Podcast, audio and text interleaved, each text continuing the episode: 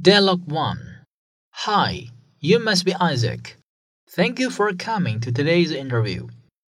I can see you have an impressive resume, but I'd like to learn a bit more about you.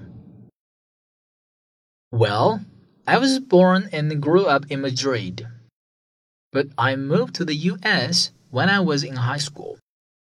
That was when I took an interest in computers and website design.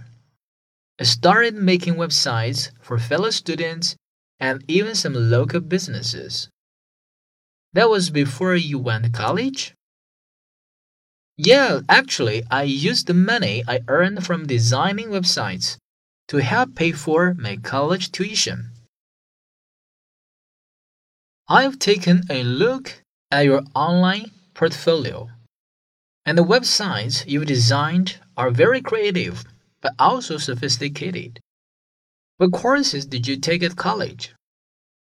I majored in computer science with a minor in web development.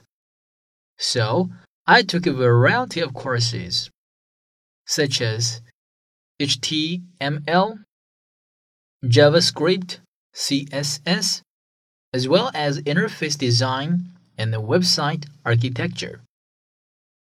That's great. Well, thank you again for coming today. We'll be in touch with you as soon as we make a decision.